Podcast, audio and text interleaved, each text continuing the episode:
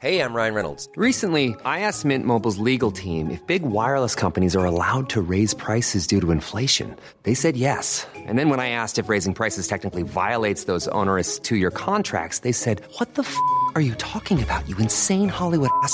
So to recap, we're cutting the price of Mint Unlimited from $30 a month to just $15 a month. Give it a try at mintmobile.com slash switch. $45 upfront for three months plus taxes and fees. Promo for new customers for limited time. Unlimited more than 40 gigabytes per month. Slows. Full terms at mintmobile.com.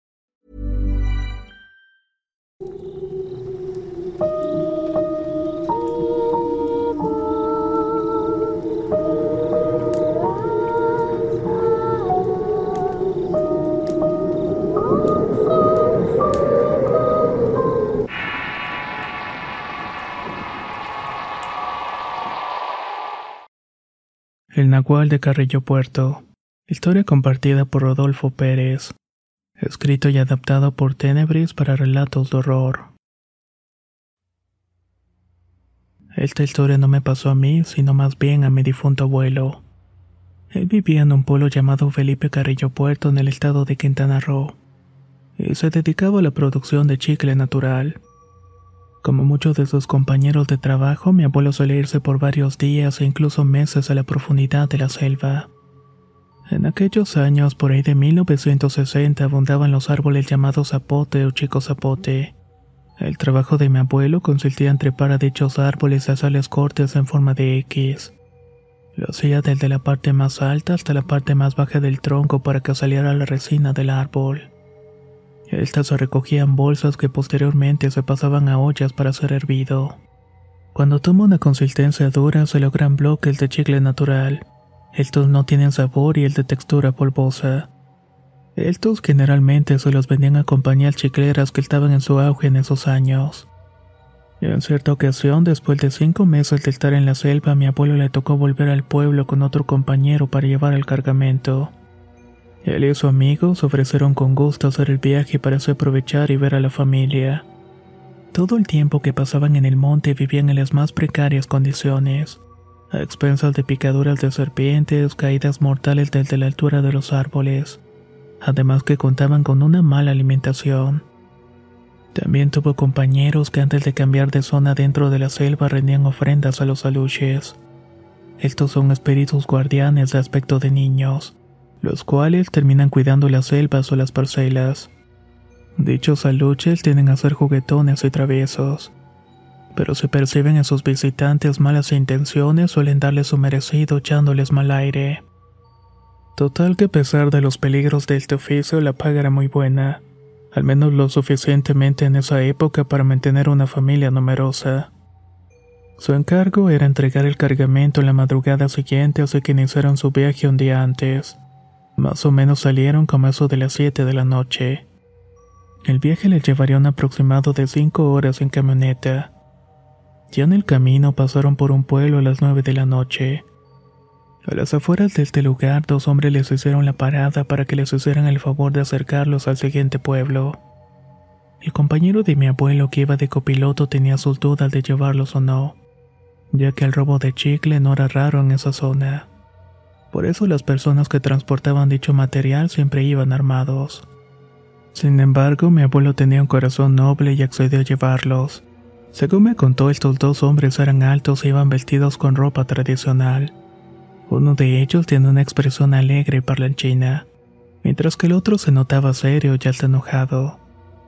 El compañero de mi abuelo, al cual llamaré Juan por respeto, les dijo a estos hombres que subieran a la redila de la camioneta que podían taparse con la lona porque la noche comenzaba a refrescar.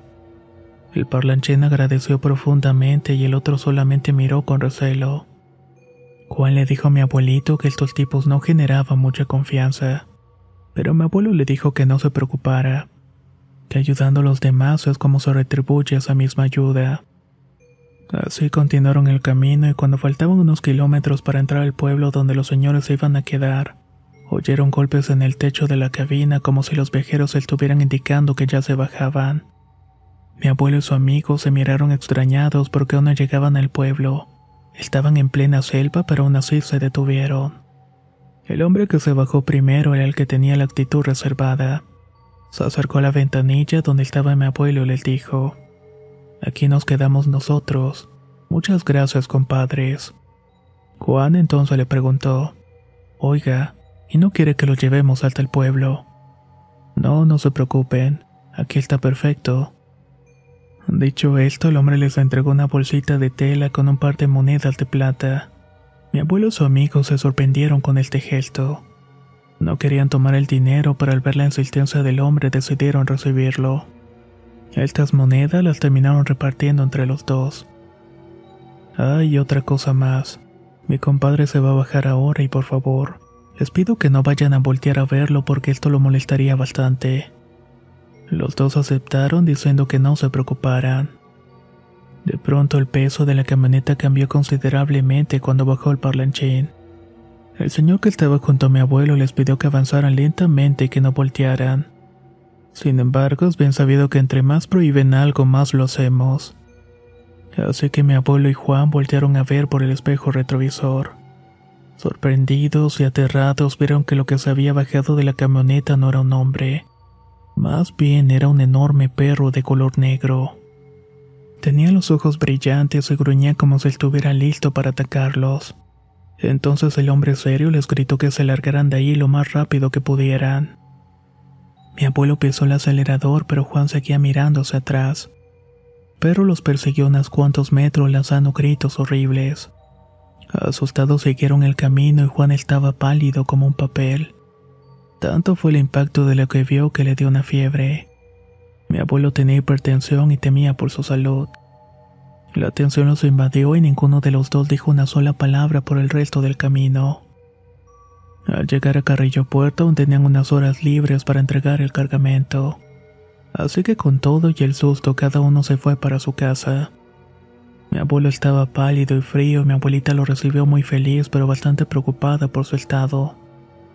Le preguntó qué había sucedido y cómo pudo mi abuelo le habló sobre el nahual de la selva.